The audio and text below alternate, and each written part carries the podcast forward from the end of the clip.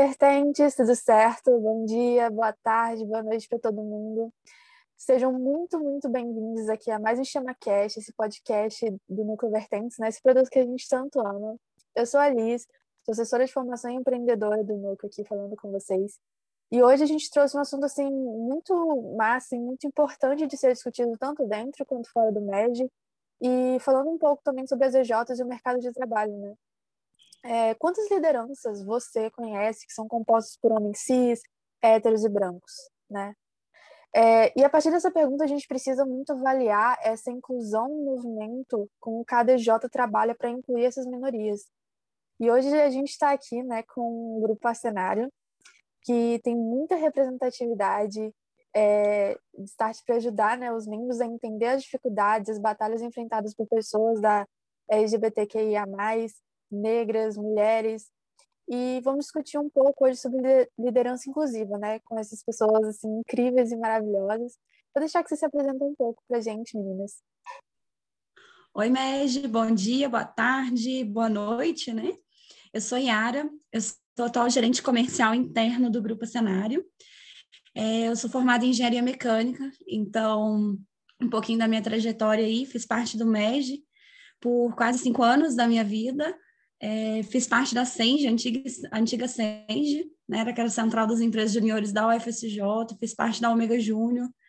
É, além disso, tenho uma carreira no setor comercial há um tempinho, e era um setor que pragmaticamente a gente tinha muitos homens também no setor. Então, foi uma das minhas escolhas em escolher tanto meu curso quanto a minha carreira, foi querer ser diferente no meio de um, de um todo, é, sou natural de São João del Rei, sou a filha mais velha dos meus pais, então gosto muito aí do ambiente rural. Então eu fui criada nesse ambiente, gosto de andar a cavalo, gosto de fazer tudo que mulher não podia fazer, os meus avós me contaram. E estou muito feliz de estar aqui com vocês para compartilhar um pouquinho sobre essa vivência empresarial, essa vivência pessoal e profissional é, da gente quebrar barreiras e da gente se destacar cada vez mais nesse ambiente que, como a Alice já falou, era um ambiente muito padronizado. Olá, pessoal. Bom dia, boa tarde, boa noite. O meu nome é Débora, eu sou é, consultora interna da Cenário. É, sou formada em gestão de recursos humanos. Minha trajetória aí é, se iniciou aos meus 18 anos no ambiente corporativo, então já passei por várias experiências, é, aprendi muito com, com essas experiências, também sou de natural de São João del Rei, sou a filha mais velha também, assim como a Yara, e é, os meus hobbies, é, eu adoro ler e eu adoro ouvir podcasts, é uma coisa que acrescenta muito na minha vida, e é um prazer estar aqui compartilhando com vocês toda a nossa experiência. Meninas, o prazer, com toda certeza, é todo nosso de ter vocês aqui. Estou muito assim contemplada com a fala de vocês. É bom saber que a Yara, né, formou também engenharia e também formou no MED, né? Cinco anos aí. Muito legal a história Sim. de vocês. É, e para quem também não sabe, né, quem está escutando a gente aí, a Cenário mandou muito bem nessa parte de inclusão, né? Atualmente 66% das lideranças são representativas. E aí, meninas, eu gostaria de pedir para vocês contarem um pouquinho de como funciona essa parte, né? Todo o cuidado dentro da empresa, se é desde o processo seletivo, né, se as práticas para que essas pessoas continuem sendo se sentindo né, confortáveis. Conta um, um pouquinho para a gente como funciona essa parte. Então, é, a Cenário ela surgiu de um sonho bem empreendedor do nosso gestor. Então, a gente já começa aí com uma diversidade. Então, hoje a diretoria ela é composta, né, não por brancos, é, e a gente tem aí também uma das nossas diretoras, ela não vem aí de, de estados. Vamos, como que eu vou explicar para vocês? Mas vieram de uma, uma origem humilde, é, vieram de estados onde a oportunidade de estudo, de conhecimento eram mais escassas, eram mais difíceis. Então, tem toda uma trajetória para conseguir entrar nesse ambiente educacional e todos os dois, eles resolvem trazer para o formato de empreender mais do que abrir um negócio. Então, é algo muito nítido que a gente vê no trabalho que a gente desenvolve dentro do grupo cenário é que realmente lá não é um negócio.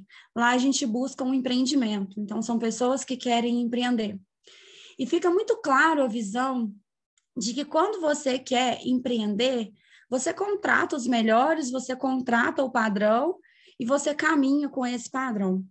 Só que quando você quer empreender com excelência, você coloca diversidade no seu time. Quando você quer empreender com excelência, você coloca a mulher, você coloca os negros, você coloca a comunidade LGBT, você coloca as pessoas fora do, da curva, você coloca fora do padrão. Então, é exatamente isso que a gente busca. Hoje, o nosso time, né, Débora, ele é composto totalmente por pessoas fora do padrão.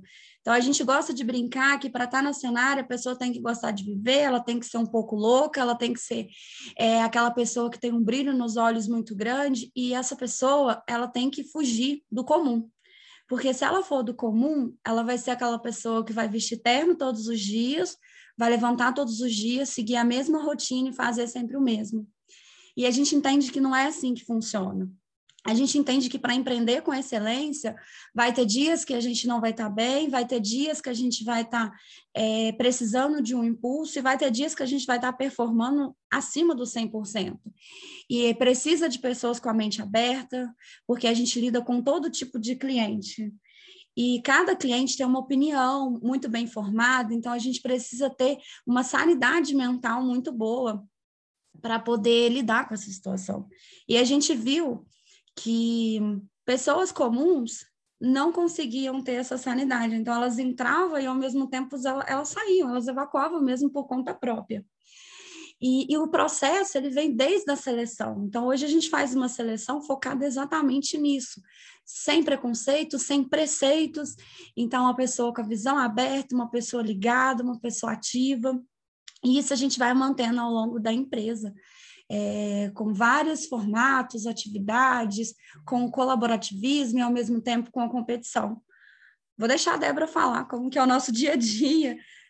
Bom, eu estou na empresa tem pouco tempo, né? Então eu posso falar aí com total certeza que desde o processo seletivo é, sempre respeita, sempre deixa a gente muito à vontade é, para expor mesmo as nossas ideias, as nossas dicas, feedbacks, né?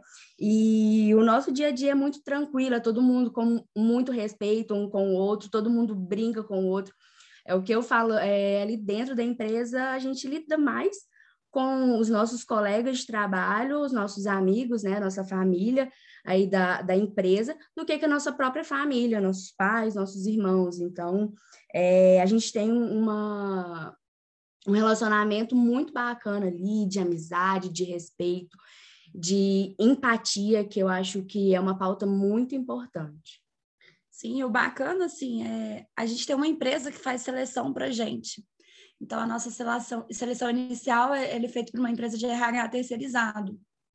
E a Débora falando, me vem um caso aqui em que uma das pessoas selecionadas, a empresa falou assim: olha, é, a candidata é muito boa, mas ela é estilosa, então ela tem um estilo diferente, ela veste umas roupas diferentes, ela é toda espontânea, é, ela tem tatuagens. Isso seria um problema para a empresa? Então, nesse dado momento, eu olhei para o diretor, até o momento era eu e ele que fazia a seleção, e a gente sorriu. Não, não tem problema, traga ela para dentro, que é desse jeito que a gente quer. É, diversidade para a gente poder compor um time com os valores iguais, mas com colaboradores que tenham pensamentos diversos, que possam agregar cada vez mais também. E é cada um de um jeitinho lá na empresa. Tem de todos os jeitos e cada um com seu jeito cativante, que foi é, ocupando né, o espaço dos nossos corações e é realmente uma família, a família cenário. Meninas, assim, tô adorando esse papo. Eu queria saber, assim, puxando esse gancho desse mesmo assunto que a gente está conversando, é, dê uma dicas, assim, para o Juninho sobre como trazer é, essa parte também para o seu PS das empresas, como fazer também essas pessoas se sentirem confortáveis dentro da empresa. Como vocês dariam essa dica para eles? Uh, para mim, eu acho que tudo começa desde o processo seletivo mesmo.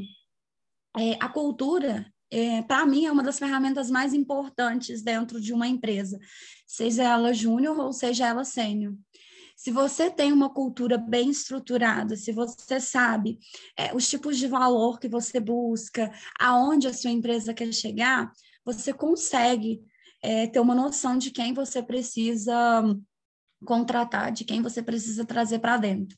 É incrível como que quando a pessoa não se adequa à cultura, como ela realmente se sente é, retraída naquele ambiente e ela acaba é, saindo, ela acaba indo remando contra a maré.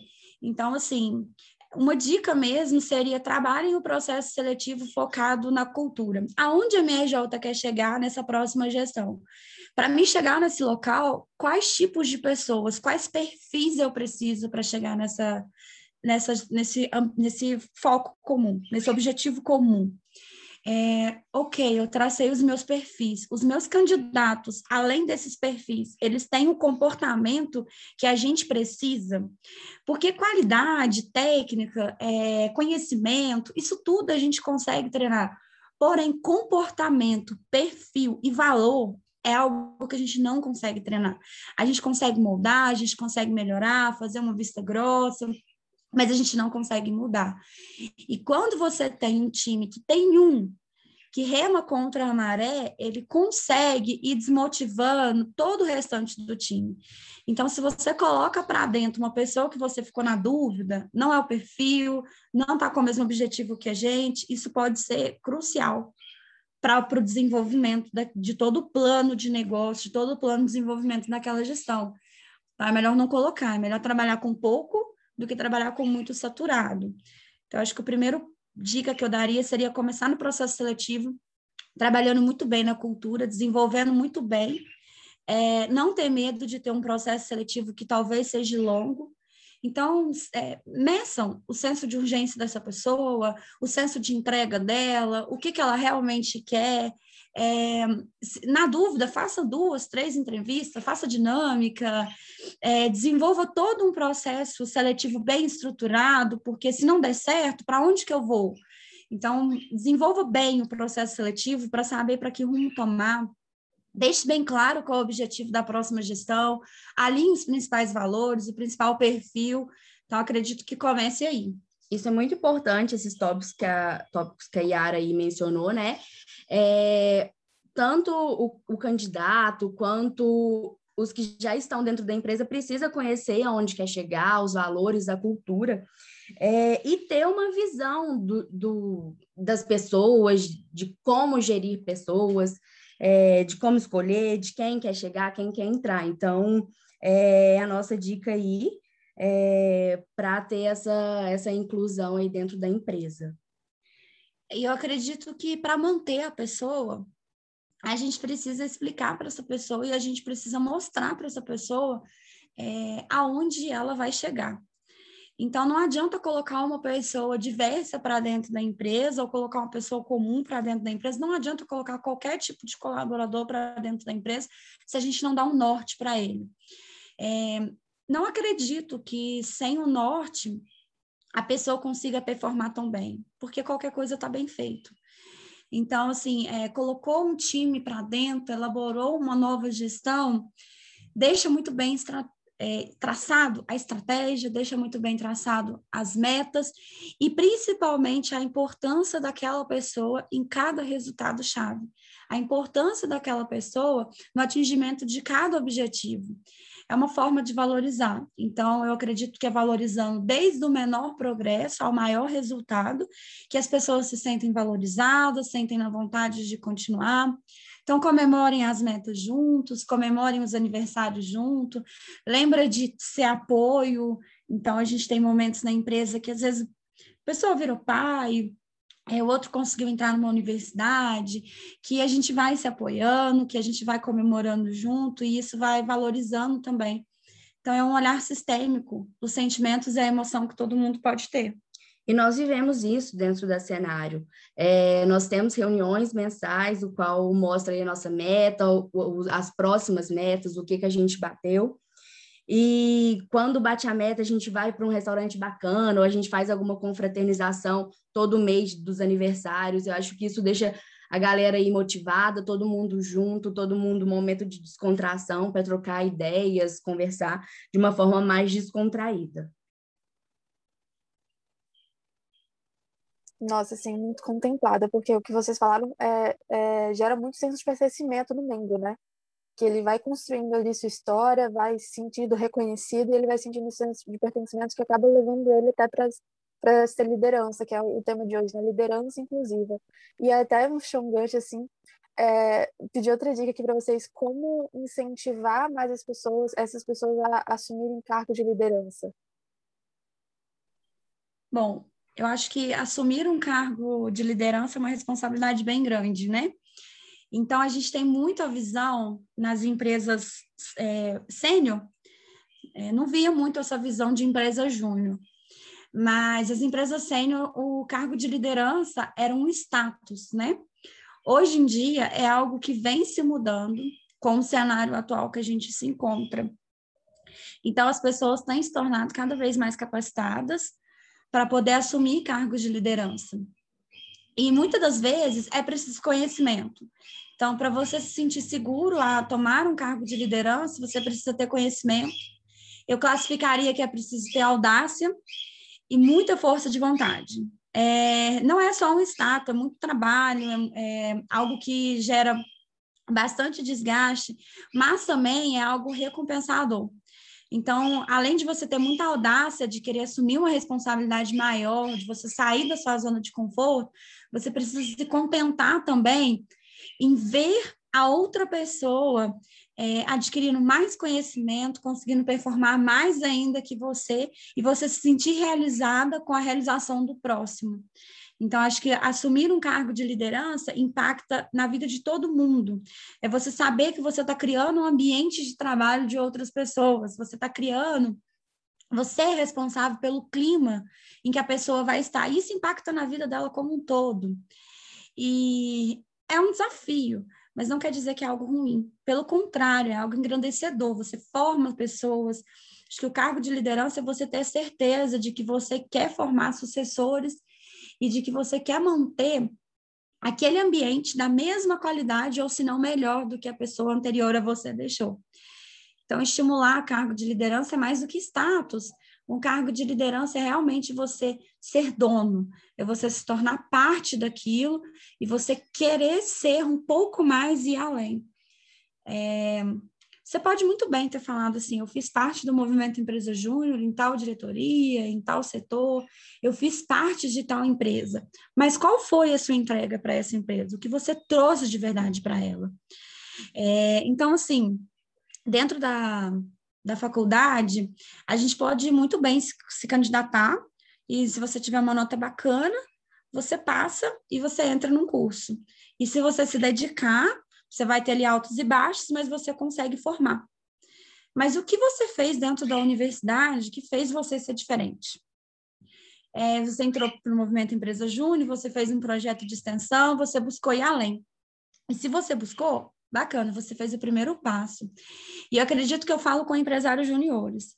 Então, quando eu decidi entrar para a Ômega, eu queria fazer diferente, exatamente por isso.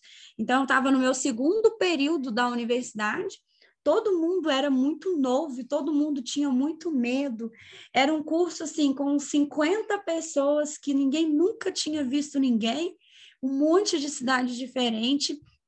É, eu era de São João, então era confortável para mim estar tá numa universidade, na minha cidade, eu não precisava é, me preocupar, por exemplo, com aluguel, o que muita gente aí tem que preocupar, com alimentação, e eu sabia que para mim seria é, mais tranquilo lidar com aquele momento. Então, eu não podia ficar na minha zona de conforto. Eu tinha que, no mínimo, me igualar ao pessoal que estava ali batalhando fora da cidade, saudade de casa, saudade dos pais. E eu precisava me tornar um destaque, eu precisava ser alguém que, que tivesse ali depois um nome para falar, poxa, foi, eu conheço, sim, foi uma, uma pessoa bacana, ela me ajudou nisso e naquilo. E quando eu conheci a empresa Júnior, a empresa Júnior veio de uma indicação de uma amiga minha, a gente estudou ensino médio junto, e ela fez parte da Ômega. E aí eu resolvi, então, entrar na Ômega, e foi nas primeiras semanas que eu consegui me apaixonar por aquele movimento. E dentro da Ômega, eu aprendi exatamente isso, esse senso de urgência, o inconformismo e esse brilho nos olhos. Não é fácil fazer parte de empresa júnior, porque a gente precisa de um grau de dedicação muito grande. Quando a gente tem um tempo é, curto, quando a gente tenta assimilar a faculdade, a empresa júnior, e eu ainda trabalhava. Então, acaba que o tempo ele realmente ele fica curto. E, para mim, estar ali dentro como uma, uma, uma, na parte administrativa, como um, um gestor ali da área, seria algo muito desafiador. E, e realmente, digamos assim, que você buscar ir além é muito satisfatório. Hoje, eu olho para trás e eu lembro desses momentos do MEG e eu me sinto engrandecida. É uma sensação tão gostosa que eu acho que todo mundo que vira pós-junior e que conseguiu realmente fazer parte do MEG é, que sente. Eu tive a oportunidade de participar da última RR do núcleo e, e eu estava igual uma criança, toda arrepiada, e os olhos enchiam d'água a cada momento, porque assim é uma sensação de que você só vive no mês. Hoje, eu gosto de falar que eu nunca fui tão feliz e tão realizada como eu fui dentro do MEG. E, e justamente porque eu, eu quis ir além, então, estava difícil? Tava, era muito difícil conciliar a Ômega como gerente de ADM Fim. E aí, então, eu fui lá e virei diretora.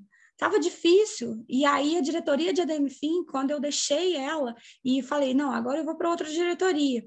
E, infelizmente, a gente perdeu o gestor da área, o diretor, né?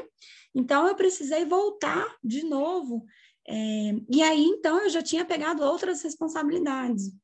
E aí tava difícil, tava, só que eu ainda tinha uma horinha vaga, e aí então eu fui para a Senge. E assim, empresário junior, Juninho, que é o que vocês chamam hoje em dia, não tem tempo ocioso. Ocupem, gente, ocupem o tempo de vocês, ocupem as 24 horas, as 26 horas, assumam responsabilidade, assumam cargos de liderança, façam parte de evento. A minha época, a gente ainda tinha o FS Júnior, era um evento absurdo.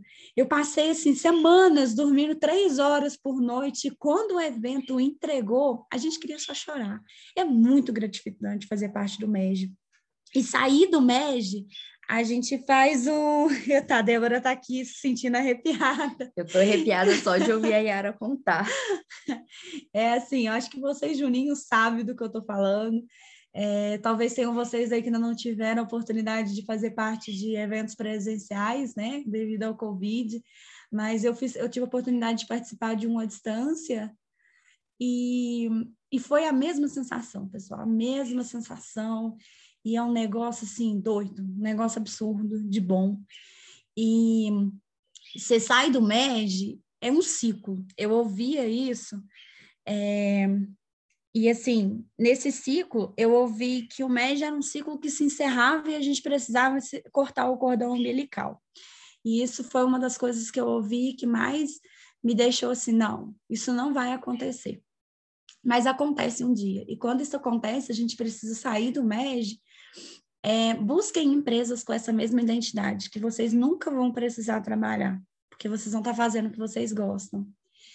E assim, é, não tenham medo. Se vocês são mulheres, se vocês são negros, se vocês são é, LGBT, não, não tenham medo se a opção religiosa de vocês é diferente, é, se vocês têm um pensamento é diferente. Simplesmente façam. Então, eu vim de um curso que, quando eu entrei, eu fui a terceira mulher a entrar no curso.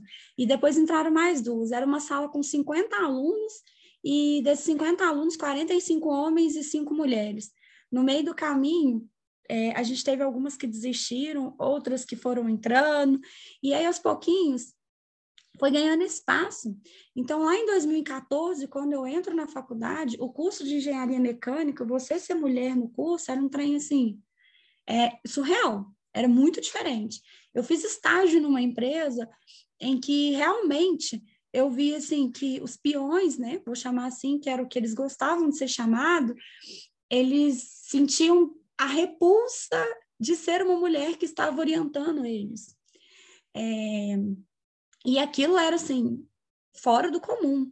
Quando eu entrei na Ômega, a Ômega ela revezava muito. É, uma gestão mecânica dominava, então tinha muito homem, outra gestão, produção dominava, então tinha muita mulher.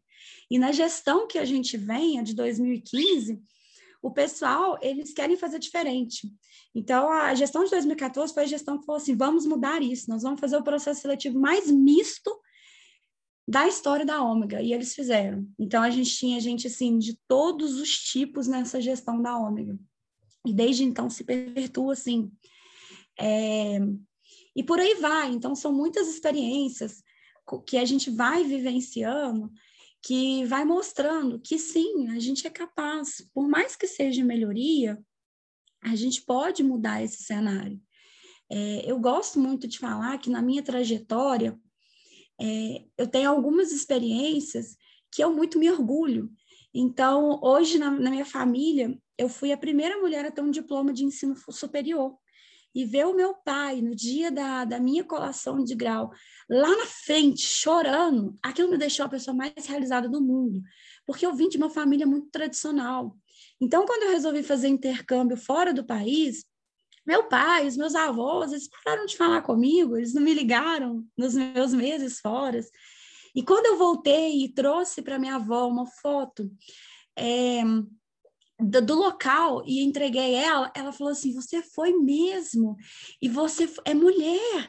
E ela estava com os olhos encantados, porque eu tinha feito aquilo que ninguém nunca tinha feito, tido coragem de fazer na família. E assim, é, hoje eu sei que a minha avó, ela, se algum dia ela vir morar com Deus, ela sabe que mulher pode fazer o que ela quiser, porque eu mostrei isso para ela e de uma sequência de primos que todas as mulheres casaram, não terminaram os estudos, criam filhos, e eu sou a segunda neta mais nova, então eu fui lá e fiz diferente, e a minha prima mais nova, ela resolveu revolucionar e não quer casar, não quer ter um, um, marido, e pelo contrário, ela foi contra a maré mesmo. E eu sinto que tem uma parcela. E, e acho que levar isso para o ambiente de trabalho, contratando pessoas com esse perfil, mostra que a, a minha luta e a luta das pessoas que são diferentes nunca vai mudar. E contratar e para fazer parte do MEG significa muito é, nessa representatividade. Bom, a Yara foi falando aí, eu fui me arrepiando com essa, com essa história dela aí, com as experiências que ela já passou. E é, é, realmente muito emocionante, né? Eu imagino aí a experiência que ela passou, vocês estão passando. Então é isso, gente. Vocês são o futuro, nós somos o futuro. Nós estamos aí para aprender, para ensinar muito. A gente tem que mostrar para a sociedade mesmo é, esses valores, né? Essas, essas novas aí. E a gente percebe que mulheres, negros, LGBTs, PCD, é, já tem um, um espaço no mercado, porém é um espaço pequeno e, e é uma coisa que vem conquistando ao longo do tempo. Então, é isso, lutem, é, se dediquem por essa, por essa pauta que é muito importante e é muito gratificante mesmo estar falando sobre isso e estar compartilhando essa história aí da Yara, que eu não conhecia, né, e já tem um tempo que a gente tá junto lá no cenário, mas é muito bacana mesmo. Agradeço muito. É, eu senti um arrepio, assim, toda hora que a Yara falava, eu tava me arrepiando aqui, que é muito lindo ver uma, uma pessoa, assim, que já foi do movimento falando. A gente sente, assim, toda a emoção que você tá passando, a gente consegue imaginar as lutas, porque a gente quer, Júnior, assim, no que quer viver, que se entrega às experiências, a gente, é igual ela falou, vai caçando alguma coisinha. Nossa, eu tô com tempo sobrando, deixa eu fazer uma coisa aqui. E é muito isso, eu me senti muito contemplada, assim, com tudo que você tava falando e me arrepiei muito. Aliás, falou de evento é, presencial, me deu um leve gatilho. É, eu entrei, assim, na época do Covid, então não pude, infelizmente, presenciar um evento presencial do MED. E eu adorei a fala de vocês, meninas, sobre trazer mais pluralidade, para dentro do MED, né? Acho que é muito importante, está trazendo mais diversidade. E para encerrar assim com chave de ouro, só para vocês darem uma última dica assim, rapidinho para uma mensagem rápida para essas pessoas. Eu vou deixar a Débora falar. Contei minha história mas eu acredito que ela também tem muita história para contar. É, eu partilho né, de não só uma colega de trabalho, mas de uma amiga também. Então, eu vejo a luta dela é, sendo muito representativa, então acredito que ela consegue deixar um recado de finalização muito bacana para vocês, que também é uma mulher aí absurda e fora do padrão, fora da curva, e que busca viver sensações absurdas também. Bom, é, eu vim de uma, de uma família também bem simples. O meu pai e minha mãe tiveram pouquíssimos estudos, então é, eu tenho mais dois irmãos, eles vêm revolucionando. É, minha irmã hoje tem uma garra enorme também. O meu irmão, ele também está fazendo é, mecânica. E eu me formei em gestão de recursos humanos, então eu comecei a enxergar tanto as pessoas quanto a organização de uma forma diferente. É, eu sempre tive de espelho, né, a minha mãe como mulher, é, a família do meu pai são negros, então é, eu sempre acompanhei a luta deles e é uma coisa que eu vim desenvolve, desenvolvendo durante toda a minha caminhada, né? Hoje é, eu converso dessas coisas muito naturalmente, são é, assuntos que do meu dia a dia, bem natural, então é, a minha dica aí para vocês, vivam a cultura, aprendam, compartilhem conhecimentos, é, compartilhem a cultura de vocês, sejam sempre empáticos. É, e é isso, pessoal. Eu desejo muito sucesso para vocês, que vocês consigam aí ter uma jornada brilhante. Lá daqui a alguns anos a gente vai ver vocês aí é, como grandes empreendedores e, e vamos é, estar muito felizes, né? pelo fato de podermos compartilhar, ter compartilhado com vocês um pouquinho da nossa vida. É, e é isso. Vai complementar, Yara? Então, eu acho que de dica aí, né? É, empreendam com excelência. E para vocês empreenderem com excelência, vocês precisam de pessoas diferentes de vocês. E deixem, deixem sim, deixem seus legados. Eu sempre gosto de falar que quando eu ficar velha, eu quero me arrepender das coisas que eu fiz, do que pensar do que eu não fiz.